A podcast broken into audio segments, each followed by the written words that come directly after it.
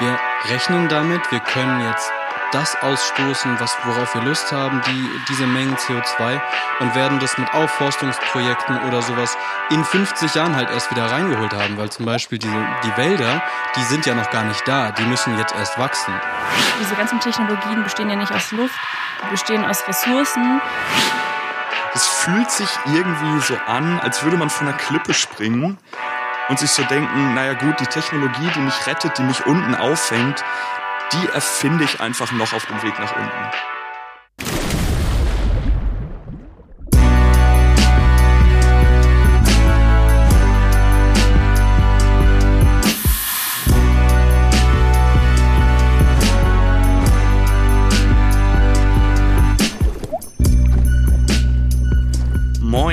Herzlich willkommen zur nächsten Folge Sturm und Tatendrang, der Podcast zum Umdenken und Mitgestalten. Schön, dass du wieder eingeschalten hast. Aurelie, Julian, wie geht's euch heute? Moin. Ja, mir geht's sehr gut. Ähm, der Sommer ist angekommen in Flensburg, ähm, aber auch ansonsten bin ich sehr froh, hier zu sein. Mhm. Nice. Ebenso, ebenso. Ich, mir geht's auch gut. Ich, äh, ich oder wir sind auch jetzt mega erleichtert. Wir haben unsere erste inhaltliche Folge jetzt hochgeladen und ähm, es hat soweit alles gut geklappt. Weitestgehend yes. haben wir haben wir alles, hat alles funktioniert, bis auf die Kapitelabschnitte bei Spotify. Da haben wir noch irgendwie noch nicht so richtig einen Drive, wie wir das reinbekommen. Also wenn es da draußen jemanden gibt, der uns da ähm, Tipps geben kann, wir sind offen dafür auf jeden Fall. Also dass man in der Folge sehen kann, was die Kapitel sind und man vorspulen kann, wenn man möchte. Ja. Komischerweise funktioniert es bei Apple, nur bei Spotify nicht. Who knows? Ähm, Aber es darf ja auch nicht so einfach sein. So. Ich bin mega überrascht, äh, dass man scheinbar unseren Gedanken tatsächlich folgen konnte in der ersten Folge. Wir waren irgendwie überrascht, dass es anderthalb oder fast anderthalb Stunden am Ende geworden sind. Und wir haben in den Zahlen jetzt gesehen, dass die Hälfte von euch da draußen sich das komplett angehört hat. Das freut uns mega. Ähm, und entsprechend motiviert sitzen wir hier heute. Wir haben auch erste inhaltliche äh, Ideen von euch bekommen, wie es so weitergehen kann, in welche Richtung wir vielleicht noch denken können. Mega cool. Danke. Ähm, danke yeah. dafür. Es gab auch echt ein paar ähm, Feedbacks, die gesagt haben, dass die erste Folge, die erste inhaltliche schon erschlagend war mit den ganzen Krisen, ja. was natürlich auch ein bisschen das Ziel war, weil das irgendwie den Grundstein legt für alle weiteren Folgen. Deshalb bitte Leute, bleibt am Ball. Ähm, es wird netter, es wird konstruktiver. ähm, das war der erste notwendige Schritt. Und heute kommen wir schon zum nächsten netteren Thema, beziehungsweise greifbareren Thema. Ähm, es knüpft auch an an die letzte Folge. Wir fragen uns heute, inwiefern kann die Technik uns retten? Wir sprechen heute also über technische Innovationen, den Technologieoptimismus und ein paar Problemchen, die damit einhergehen, beispielsweise den Rebound-Effekt, der muss euch jetzt noch nicht sagen, da gehen wir später drauf ein. Genau. Und um euch vielleicht gedanklich einmal kurz abzuholen, wir waren vor zwei Wochen ist jetzt, glaube ich, mittlerweile her auf so einem kleinen Campingtrip und ähm, standen später an der Bushaltestelle und ich hatte diese Situation, dass mein Handy fast leer war und ich richtig nervös geworden bin, weil ich so dachte, scheiße, ohne mein Handy komme ich gleich im schlimmsten Fall nicht mehr in den Bus. Mm. Und während Corona fand ich das wirklich krass, dass wir einfach ohne unsere Handys auch nicht auf den Campus gekommen sind, weil darüber halt der, der Nachweis ja ähm, über den Impf- und oder genesenen Status dann eben lief. Ja. Finde ich irgendwie verrückt, in was für eine Abhängigkeit man sich vielleicht auch ähm, begibt. Technik is all around us. Technik is all around us und ich glaube, wenn das der Modus ist, mit dem wir heute gedanklich in diese Folge reingehen, kann es sehr schön werden. Wir haben uns ja in der letzten Folge viel mit den Herausforderungen und, und Krisen beschäftigt und äh, jetzt fragen wir uns, wie werden diese Herausforderungen auch auf globaler Ebene versucht angegangen zu werden. So angestoßen hat die ganze Nachhaltig Nachhaltigkeitsdebatte der Club of Rome mit seinen Limits to Growth oder zu, zu Deutsch Grenzen des Wachstums. 1972 hat das ein Team um den Dennis Meadows, ähm, ein wissenschaftliches Team, versucht zu beobachten. Und zwar geht es da um die kritische wissenschaftliche Auseinandersetzung mit den Auswirkungen und Folgen eines dauerhaften wirtschaftlichen Wachstums und den Folgen darauf auf die natürliche Umwelt des Menschen unter anderem. Die haben versucht darzustellen durch eine Computer Computersimulation, dass durch weitere wirtschaftliche Leistungen die Ressourcenvorräte in den kommenden Jahrzehnten aufgebraucht werden und bis zum Ende des kommenden Jahrhunderts, das heißt jetzt dieses Jahrhundert, 2100, ähm, eine menschliche Katastrophe unvermeidbar ist. So, sie fordern dadurch ähm, eine freiwillige Begrenzung des industriellen Wachstums und eine Umorientierung zu einem qualitativen Wachstum mit mehr Lebensqualität. Ähm, diese, ja, das hat sehr viel kontroverse Diskussionen auf, ähm, aufge, aufgestoßen und hat dann halt letztendlich auch zu den Klimakonferenzen geführt, die sich dann um das Thema nachhaltige Entwicklung ähm, mit dem sich beschäftigt haben. So es gab 1987 den Brundtland-Bericht, 1992 die Klimakonferenz in Rio und 2015 zum Beispiel halt natürlich auch die Klimakonferenz in Paris. So dass dieses, äh, das, das, der Out Output von diesem, ähm, von den, von den ähm, Verhandlungen war immer unter diesem goldenen Credo, dass Technik weiterhin wirtschaftliches Wachstum zulässt und dass diese Technik die Menschheit halt um die Klimakrise bringen soll.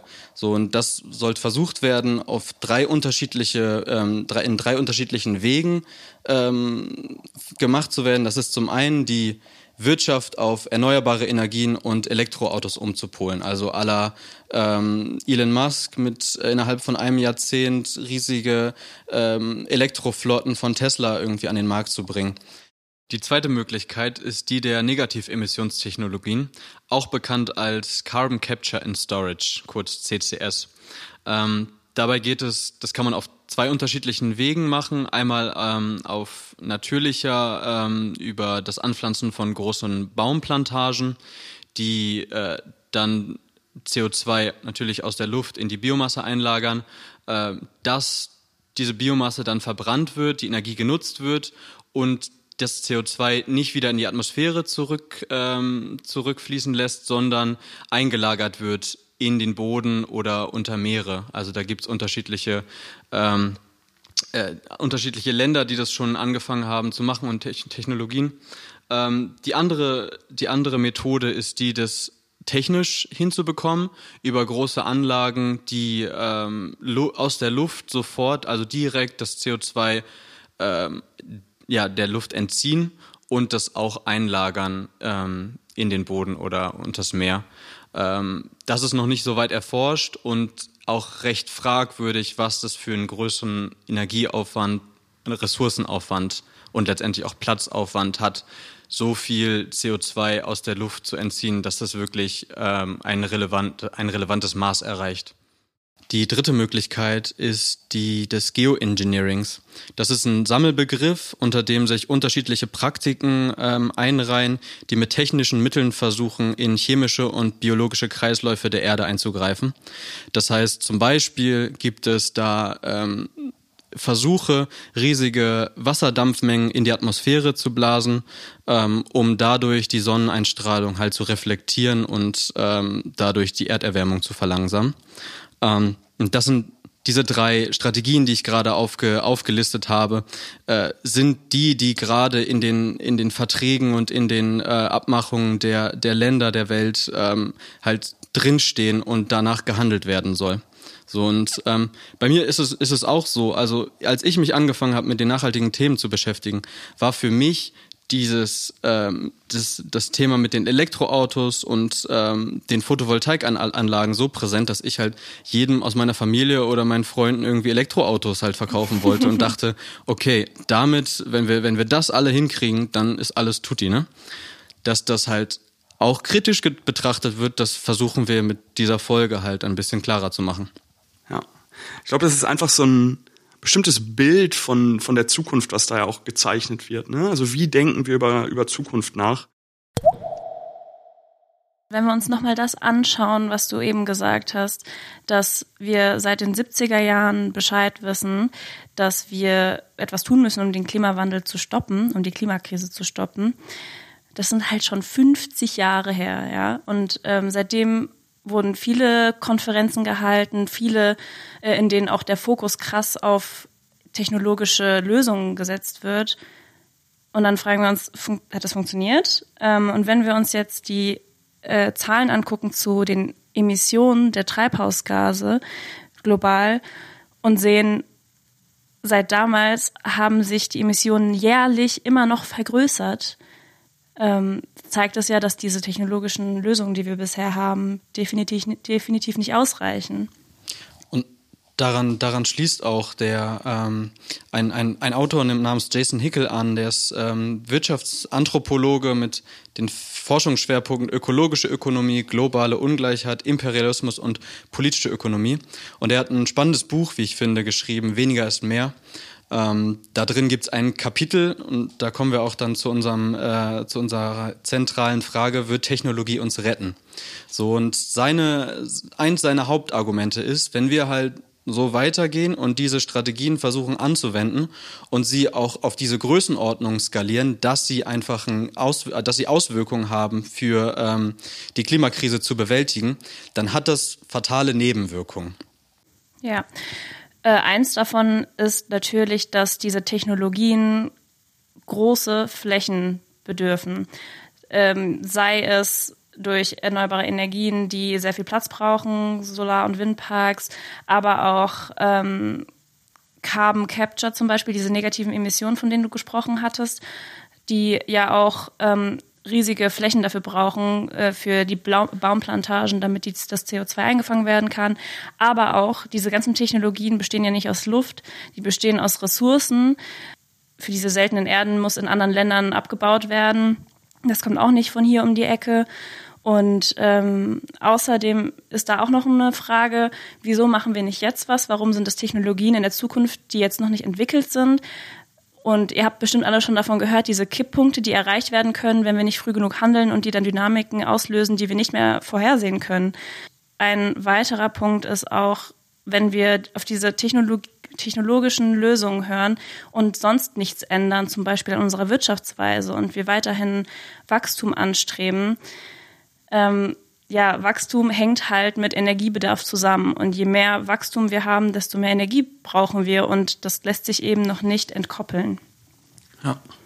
Was ich krass fand, als ich den Hickel-Text gelesen habe, ähm, ist, dass er da davon spricht, dass der Typ, der diese zentrale Technologie Carbon Capture erfunden hat, selbst sagt, dass sein Gedanke bei der Entwicklung dieser Technologie äh, der einer Risikomanagementstrategie war.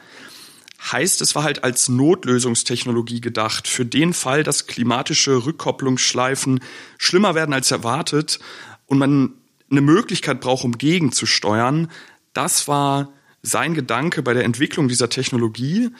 Und jetzt sind wir plötzlich in einer Situation, wo wir uns plötzlich komplett darauf konzentrieren und diese Technologie uns am Ende alle retten soll. Oder natürlich, okay, nicht nur diese Technologie, aber eben dieser Fokus auf Technologie einen extrem großen Raum einfach annimmt in den aktuellen Maßnahmen, die so Anwendung finden, wenn wir darüber nachdenken, was tun wir gegen die Klimakrise. Und das fassen wir am Ende, also diesen Gedanken unter Technologieoptimismus.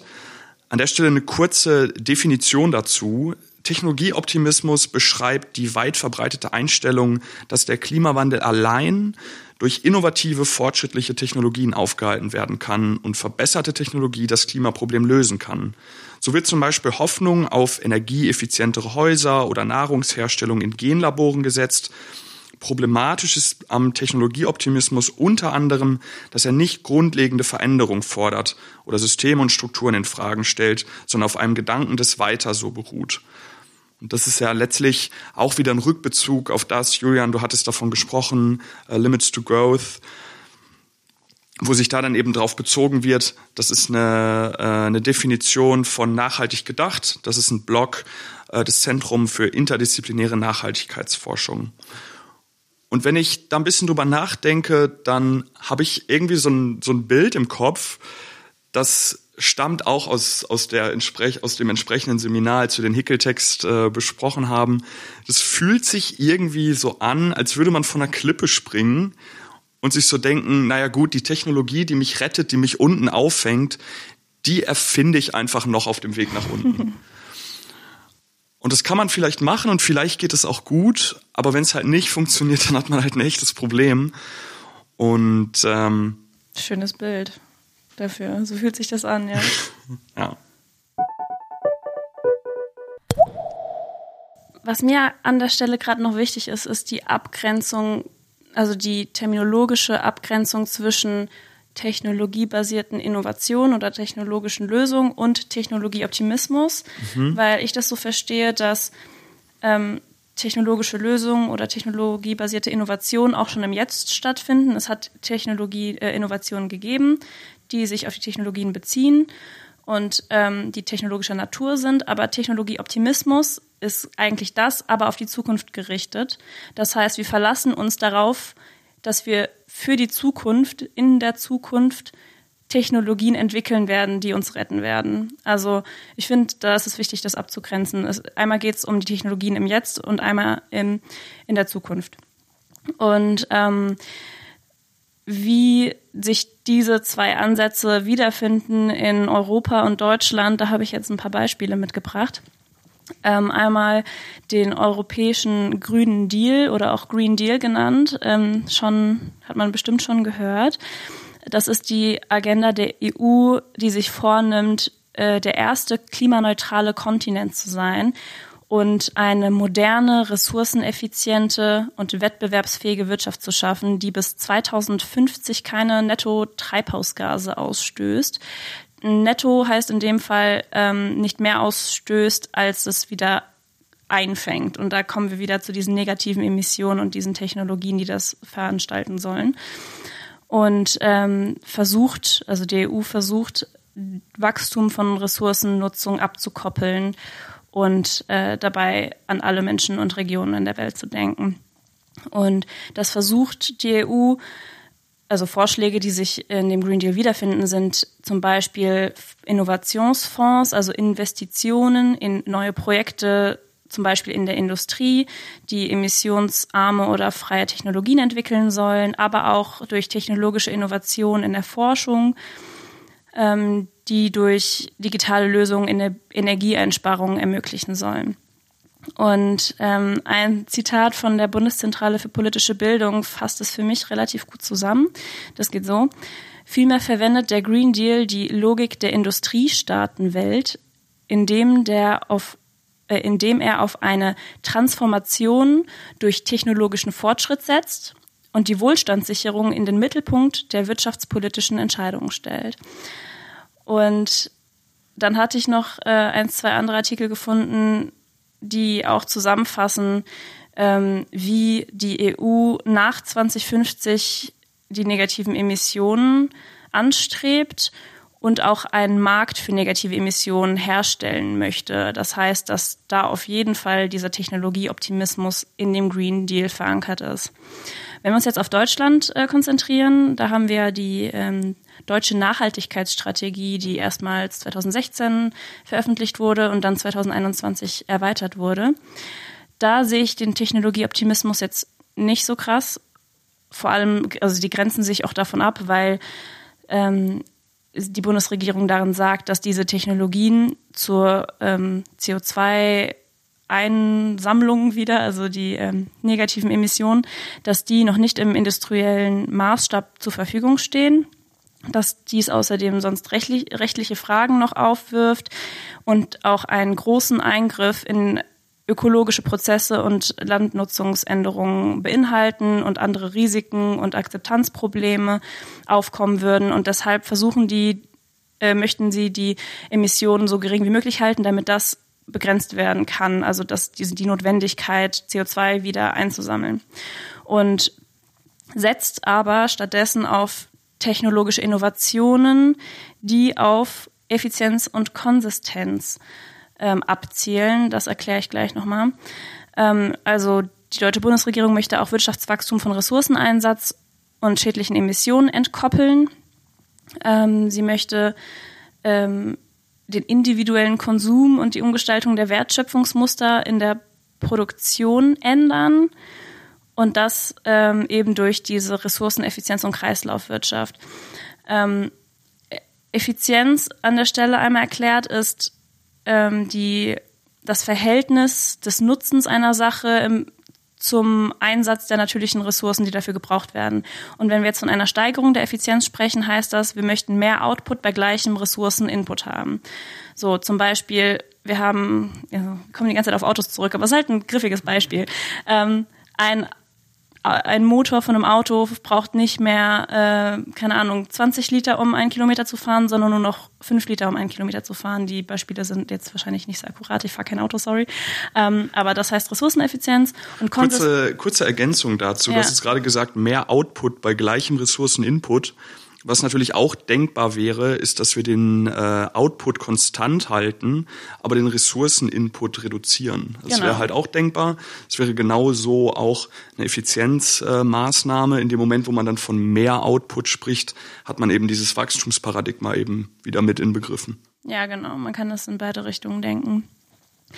Und zur Kreislaufwirtschaft oder auch Konsistenz, ähm, das ist einfach, wenn man die lineare Wirtschaft zu einer zyklischen machen möchte. Das heißt, linear bedeutet, Ressourcen kommen rein, dann wird irgendwie Wert geschöpft und dann kommt meistens Abfall wieder raus und Emissionen und ähm, keine Ahnung, Plastik in den Weltmeeren. Und äh, die Strategien dahinter sind zum Beispiel ähm, Recycling und äh, CO2-Kompensation. Das heißt, dass das CO2, was als Abfall quasi rausgeht, wieder reinkommt. Und das ist natürlich wieder, das, also Effizienz und Konsistenz sind Strategien, die ähm, technologische Lösungen innehaben müssen auch. Und ähm, Deutschland sagt das auch ganz klar, dass sie äh, Vorreiter der technischen Innovationen sein möchten, weil, und das steht jetzt nicht unbedingt in der äh, Nachhaltigkeitsstrategie, aber in anderen Quellen, es eben auch ein vielversprechender und gewinnbringender Markt ist. Das heißt, es ist wieder mal ähm, Gewinnkalkül und Wettbewerbsdenken. Okay. Ich habe einfach mal aus Interesse dann einen kurzen Blick in den Koalitionsvertrag geworfen, der ja den wunderschönen Titel Mehr Fortschritt wagen trägt und damit erstmal sehr äh, vielversprechend klingt. Und habe da einfach mal in die Suchfunktion den Begriff Technologie reingeschmissen und habe dann gesehen, ähm, dass in 30 Abschnitten sich irgendwie mit Technologie, technologischen Ansätzen befasst wird und fand es dann interessant, in welchem Kontext da einfach der Begriff der Technologie verwendet wird. Und da ist eigentlich fast ausschließlich dann von Schlüsseltechnologien, Zukunftstechnologien, innovativer Technologie und dem sinnvollen Einsatz von Technologie äh, die Rede. Es geht also letztendlich darum, Klimaneutralität, te Klimaneutralität technologieoffen auszugestalten. Ähm, einfach nur als kurze Einordnung, dass diese Gedanken, die du gerade ausgeführt hast, Dorelie, sich auch im, im aktuellen Koalitionsvertrag mhm. durchaus so wiederfinden. Genau. Und aktuell. Und ich finde es ich find's so krass, auch ähm, nochmal zu der Kreislaufwirtschaft, zum CO2-Kompensation. Ne?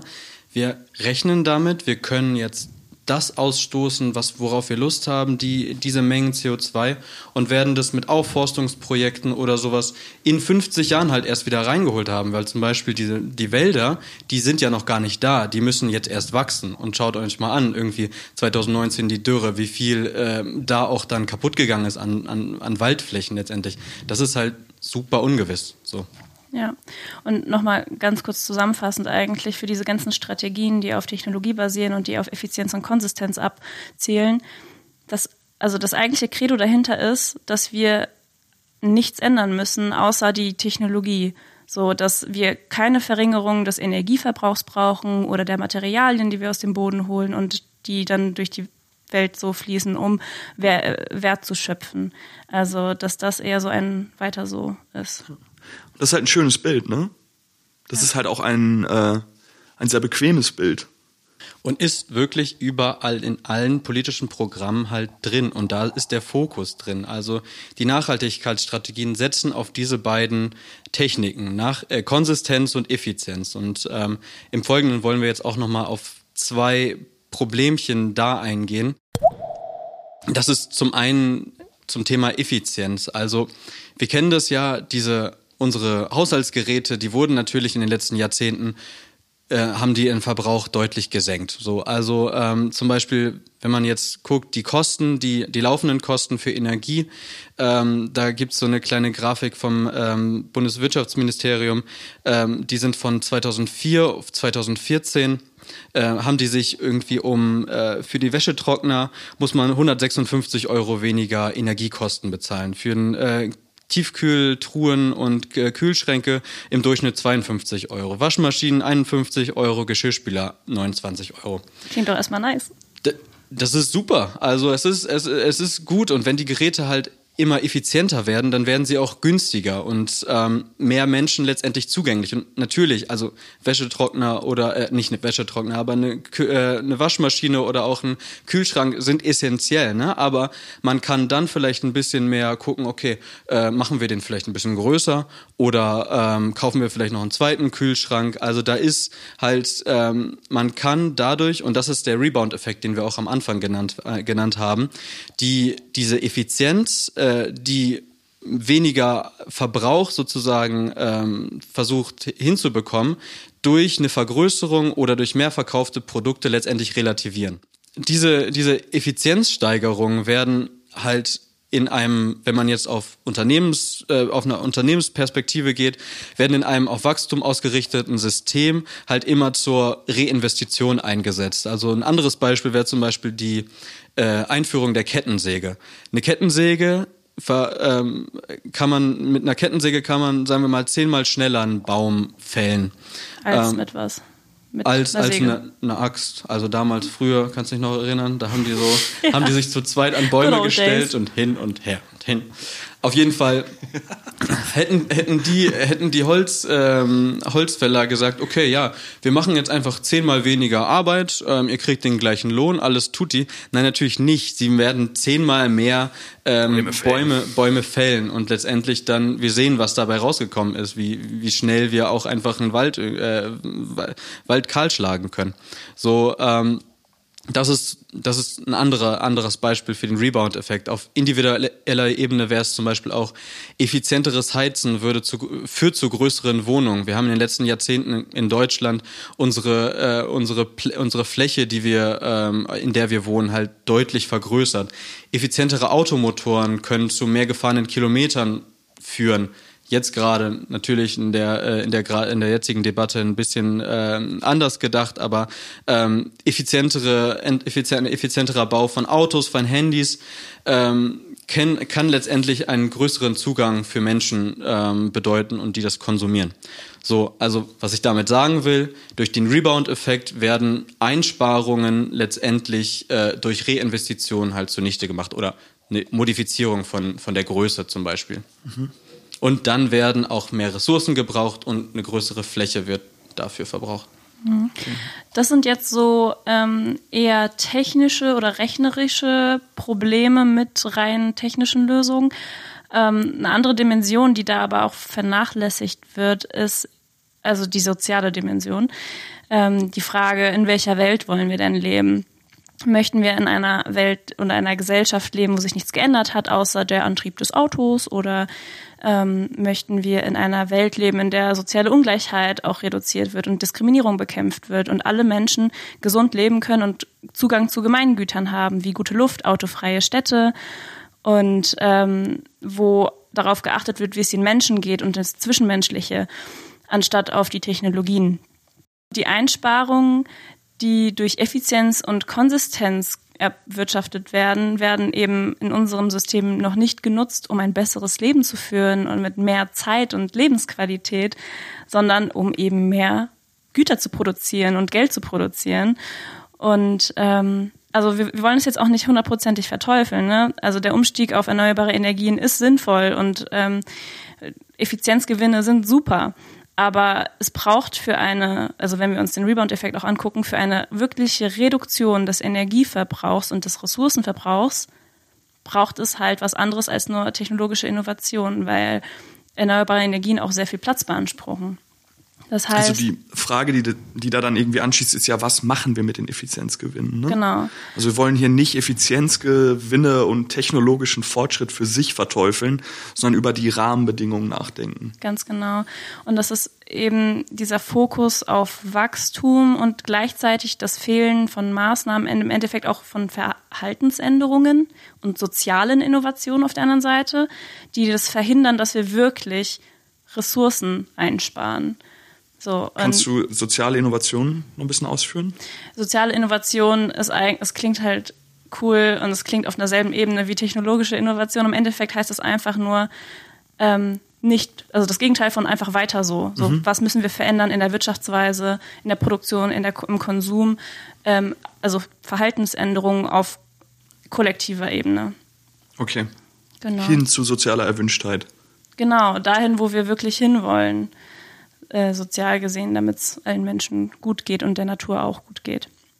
Und eigentlich leitet es ganz gut über ähm, beziehungsweise ich muss daran denken, dass äh, direkt in der ersten Woche unseres Studien, Studiums, Transformationsstudien, ähm, als ich das gelernt habe, was wir eben eigentlich äh, hier zusammengefasst haben, dass technische Innovationen nicht ausreichen werden, um ökologische und soziale Probleme unserer Zeit zu lösen und durch Effizienzgewinne einfach nur mehr Kon Menschen mehr Sachen konsumieren. Ähm, dass die Ressourcen nicht eingespart werden und gleichzeitig sind diese Ressourcen mega ungerecht verteilt. Und das ist auch diese soziale Erwünschtheit, äh, die ich gerade angesprochen habe. Wenn wir jetzt zum ein Beispiel nehmen, und da sind wir wieder beim Auto, ähm, der, Motor, der motorisierte Individualverkehr, ja, also alles, was Motor hat, wo ein Mensch sich reinsetzen kann und durch die Gegend tuckern kann, ja, Autos, Motorräder und was es sonst noch so gibt. Das ist mega flächenintensiv. Guckt euch mal an, wenn ihr euch Zahlen anschaut, wie krass in den letzten Jahrzehnten die Fläche von Straßen gestiegen ist. Autos werden schwerer und breiter, die Parkplätze werden immer größer, die Parkhäuser werden immer größer. Ja, ich, ich wollte gerade sagen, vielleicht müsst ihr gar nicht in Zahlen schauen, sondern guckt einfach mal mit dem Gedanken raus aus dem Fenster. Oder geht durch die Straßen. Wie viel Platz nehmen Autos ein und oder Flächen, die nur für Autos reserviert sind? Und jetzt guckt euch, denkt mal darüber nach, wer alles Auto fahren kann oder wer Auto fährt. So, hat jemand von uns ein Auto? Nein. Ähm, es können auch nur Menschen Auto fahren, die einen Führerschein haben und die äh, körperlich dazu irgendwie gerade in der Lage sind und die sich das leisten können. So. Ich meine, die, die Zahlen bei jungen Menschen gehen tatsächlich auch extrem zurück, also genau. die überhaupt einen Führerschein machen. Das heißt, nur eine besti ein bestimmter Anteil an Menschen fährt Auto und trotzdem tragen wir alle die Kosten. Die Flächen werden für uns alle limitiert für andere Nutzungsflächen. Also wir können, wir haben dadurch weniger Parks, wir haben dadurch weniger Strecken für Fahrräder, für äh, den ÖPNV, also für Bahnen oder sowas, oder einfach nur, um sich irgendwo aufzuhalten und einen schönen Tag zu haben. So. Und trotzdem ist es für uns alle eine Selbstverständlichkeit, dass wir durch die Straße, also dass wir aus dem Haus gehen und alle wirklich die ganze Zeit die Augen offen haben, dass wir nicht von einem Auto umgenietet werden. ich finde das gerade in Flensburg krass, wenn man äh, auf die andere Seite der Förde geht und ja. auf die Förde schaut und mal so überlegt, was sind hier die, die schönen Ecken in Flensburg, wo könnte man gut Zeit verbringen, dann fühle, oder ich fühle mich auf jeden Fall immer sofort dann so zum Wasser hingezogen. Mhm.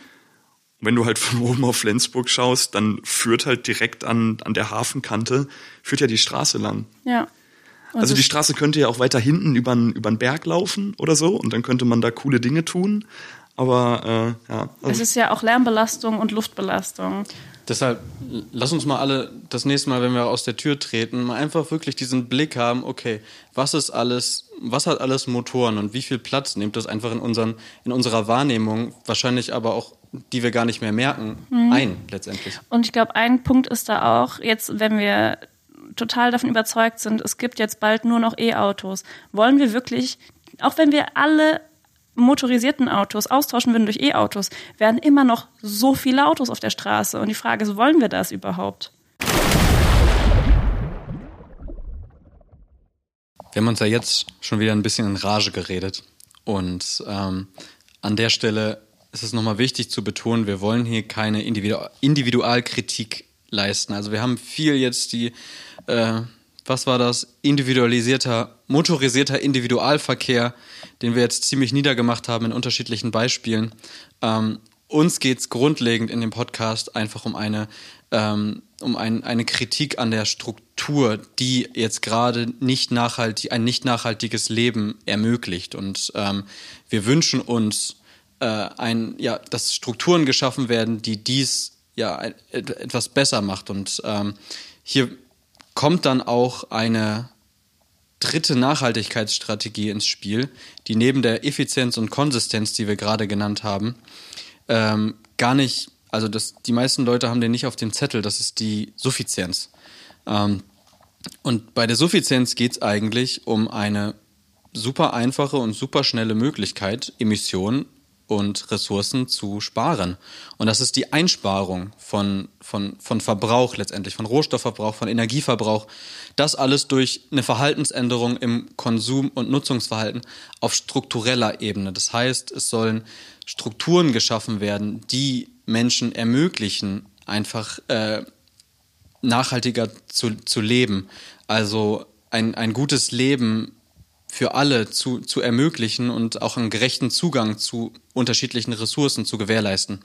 So, und wie kann dieses weniger, was für viele einfach auch Verzicht bedeutet, genug werden? Und da ist ganz, sind ganz zentral halt Suffizienzpolitiken, die es Menschen attraktiver machen, ähm, ja, nachhaltiger zu leben. Da ist ein verbesserter ÖPNV genannt, der zum Beispiel es attraktiver macht als Autofahren.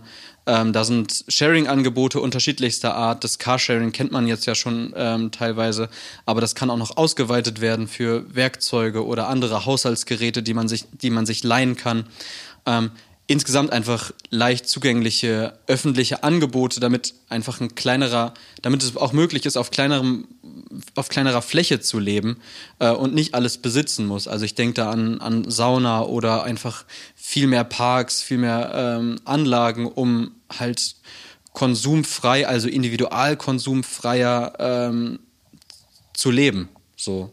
Also wir kennen das und das ist kein, kein, keine alte, keine neue Geschichte. Ne? Also Bibliotheken, Teeküchen, das sind alles keine neuen Innovationen, die gab es schon. Es hat sich aber einfach die letzten Jahrzehnte hin verändert, dass wir immer mehr in unsere Häuser halt reingehaust haben. So. Genau, also um das nochmal zusammenzufassen, es braucht ähm, Politiken, die unser Umfeld so verändern und ähm, die Infrastruktur so verändern, in der wir uns bewegen, dass es attraktiver ist, sich ressourcenschonend zu verhalten. Und ähm, genau, dass es zum Beispiel leichter ist, auf kleinem Wohnraum zu leben und trotzdem ein gutes Leben zu haben, weil es so viele öffentliche Angebote gibt, dass es sich überhaupt nicht wie Verzicht anfühlt. Ja. Und wenn wir an diesem Punkt irgendwann sind, bin ich davon überzeugt, dass auch die Effizienzgewinne plötzlich viel gewinnbringender eingesetzt werden können, weil wir dann vielleicht wirklich darüber sprechen, wie dann Ressourcenverbräuche auch runtergefahren werden können durch Effizienzgewinne, was wir ja im Moment, das war ja die Argumentation, die wir davor äh, geführt haben, offensichtlich nicht oder nur sehr, be, sehr begrenzt der Fall ist. Ich bin in einem Vortrag vom Konzeptwerk Neue Ökonomie auf eine Formel gestoßen. Ich habe sie liebevoll hier in meinem Skript Suffizienzformel genannt, die eben in Form einer Formel darstellt, wie die unterschiedlichen Ansätze, die wir jetzt hier in der Folge besprochen haben, ineinandergreifen. Diese Formel wurde entwickelt im, äh, im Rahmen der Ausarbeitung eines 1,5 Grad Minderungsszenarios, was eben davon ausgeht, oder einfach mal durchdenkt, wie man dieses Ziel erreichen könnte mit einer Verringerung der Produktion und des Verbrauchs im, im globalen Norden und eben nicht so stark auf die risikoreichen Technologien äh, wie Carbon Capture, Geoengineering und Co. Wir haben es ja äh, zuvor angesprochen, eben setzt. Und diese Formel sieht wie folgt aus. Ähm, ich würde an der Stelle empfehlen, wir binden die euch auf jeden Fall auch auf unserer Website ein. Wenn ihr gerade Zeit, Lust und die Möglichkeit dazu habt, ruft euch das vielleicht kurz parallel auf. Das macht es vielleicht ein bisschen einfacher. Ähm, die Formel ist so aufgebaut, dass man sagt, gut, das Ziel ist es, Emissionen zu senken. Heißt, die Formel besagt, unsere CO2-Emissionen lassen sich berechnen, indem wir die Gesamtanzahl der Personen, die auf dieser Welt leben, multiplizieren mit dem Konsum pro Person, das Ganze dann multiplizieren mit dem Energiebedarf, der entsteht, um diesen Konsum zu ermöglichen, das dann wiederum multiplizieren mit den CO2-Emissionen, die entstehen, um dieses, diese Energie, dieses Energielevel äh, ja, zu ermöglichen. Und davon können wir dann am Ende auch, wenn wir Carbon Capture, Capture und so alles machen wollen, die negativen Emissionen dann auch abziehen. Das wird in der Formel dann CO2 verbuddelt genannt. Und spannend wird's jetzt, wenn man über die einzelnen Faktoren dieser Formel separat nachdenkt. Das sind letztlich alles einzelne Stellschrauben, die wir haben, an denen wir schrauben können, wenn wir eben CO2-Emissionen senken möchten. Moin Leute, ein kurzer Nachtrag aus der Post-Production. Uns ist gerade aufgefallen, ähm, in dem Moment, wo wir hier all diese Faktoren dieser Formel als Stellschrauben betiteln, ähm, tun wir so, als wäre das Bevölkerungswachstum oder die Anzahl der Menschen, die diese Erde beleben, eben auch eine Stellschraube. Das wirft natürlich ganz andere ethische Fragen auf und äh, in die Richtung wollen wir hier äh, definitiv nicht gehen. Also um das ganz klar gesagt zu haben, wenn wir hier von Stellschrauben sprechen, dann meinen wir die drei äh, Nachhaltigkeitsstrategien, die Suffizienz, die Effizienz und die Konsistenz. Und der erste Faktor äh, sind wie gesagt die Personen. Wenn man darüber nachdenkt, ist die aktuelle Situation ja die, dass wir globales Bevölkerungswachstum haben. Das wird uns also bei dem Vorhaben, unsere Emissionen zu, zu senken, definitiv nicht in die Karten spielen, ganz im Gegenteil. Der nächste Faktor ist dann Energie pro Konsum. Und da steckt letztlich der technologische Fortschritt, also Effizienzgewinne eben drin. Also das ist die Stellschraube, die Stellschraube, wo wir sagen können, okay, wenn wir technologischen Fortschritt haben, bringt uns das an dieser Stelle weiter. Aber da muss man eben bedenken, es gibt diese Rebound-Effekte, den globalen Entwicklungstrend, ähm, dass das Energieniveau eben immer weiter gestiegen ist über die letzten Jahre. Ähm, genau, und um das einmal gesagt zu haben, so die größten Faktoren, die da eben eine Rolle äh, spielen, sind eben Energie bei Produktion, Energie während des Konsums, Energie hin zum Konsum, also im Bereich von Auslieferungen. Ähm, ja, so viel zu diesem Faktor. Der nächste Faktor der Formel ist äh, CO2 pro Energie. Und das sind letztlich die Überlegungen von Kohleausstieg und erneuerbaren Energien, wo man eben sagt, okay, wenn wir da was verändern, dann können wir CO2 ähm, reduzieren an eben diesem Faktor und der letzte dann CO2 verbuddelt, negative Emissionen. Wie gesagt, wird dran gearbeitet, funktioniert bisher äh, noch nicht in den Größenordnungen, wie wir das eben bräuchten und hat eben diese unterschiedlichen Nebenwir Nebenwirkungen, über die wir heute gesprochen haben. Wenn man das jetzt so ein bisschen zusammenfasst, dann sind all diese Faktoren aus dieser Formel, die ich jetzt gerade angesprochen habe, eben alles sehr technisch geprägte Lösungen, die wir im Sinne dieser Formel äh, befürworten, weil es eben super ist, wenn wir uns in dem Bereich verbessern.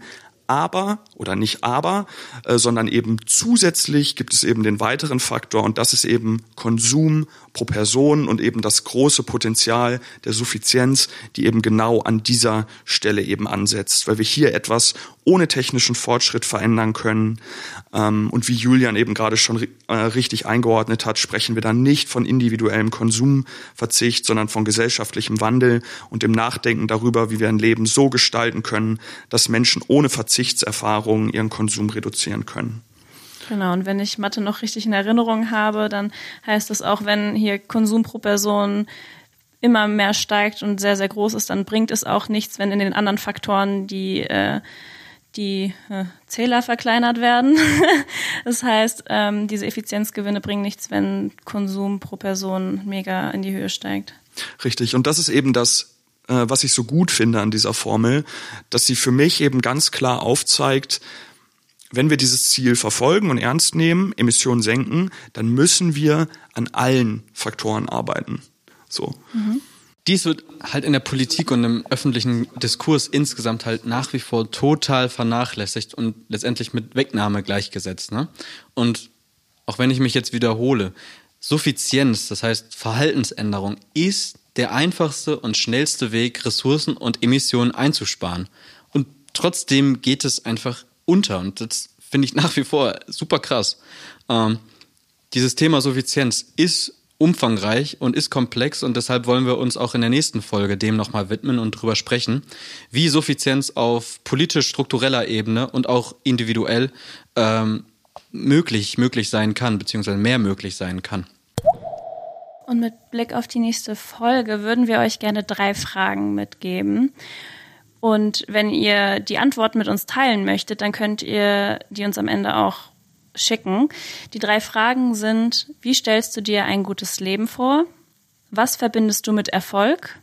Und was sollte für dich in gesellschaftlichem Wohlstand inbegriffen sein?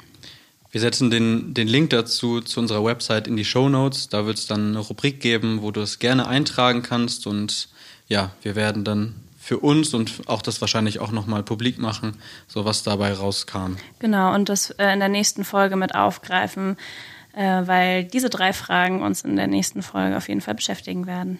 Das Ganze natürlich anonym. Also macht euch keine Sorgen und äh, lasst euren Gedanken freien Lauf. Viel Spaß beim, beim Nachdenken über diese Fragen in Vorbereitung für die nächste Folge.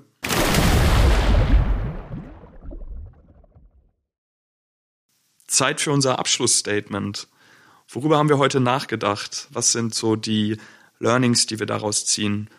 Wir sind ja eingestiegen mit der Frage, ob und inwiefern uns die Technologie retten kann, mit Blick auf die derzeitigen Herausforderungen, insbesondere der Klimakrise und den da dann auch anschließenden sozialen Fragestellungen. Und es ist einfach so, dass die derzeitigen Handlungsstrategien, also die Effizienz und die Konsistenz, sehr verführend sind, um an einem Traum des Weiterso's einfach festhalten zu können, aber nicht in der Lage sind, gesamtheitlich Klimaziele und das Ziel der sozialen Gerechtigkeit äh, zu adressieren und es würde in der Konsequenz dazu führen, dass wir Umwelt und Menschen, insbesondere des globalen Süden, eben weiter schaden. Unsere stärksten Kontraargumente gegen den Technologieoptimismus, über den wir in dieser Folge gesprochen und nachgedacht haben, sind zum ersten, dass die Technologien weitestgehend entweder noch nicht, noch nicht vorhanden sind oder nicht in der Größenordnung äh, skalierbar sind, wie wir sie bräuchten.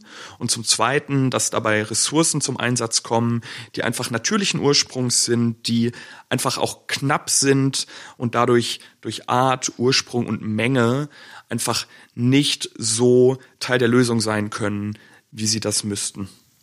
Genau, und um nochmal hervorzuheben, Effizienz und Konsistenz sind Nachhaltigkeitsstrategien und haben ihre Berechtigung, aber der alleinige Fokus darauf ist das, was wir hinterfragen und kritisieren. Und eine Ergänzung, die notwendig ist, ist eben durch die Suffizienz.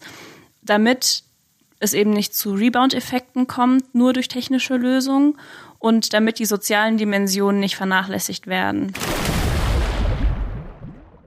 Das war's.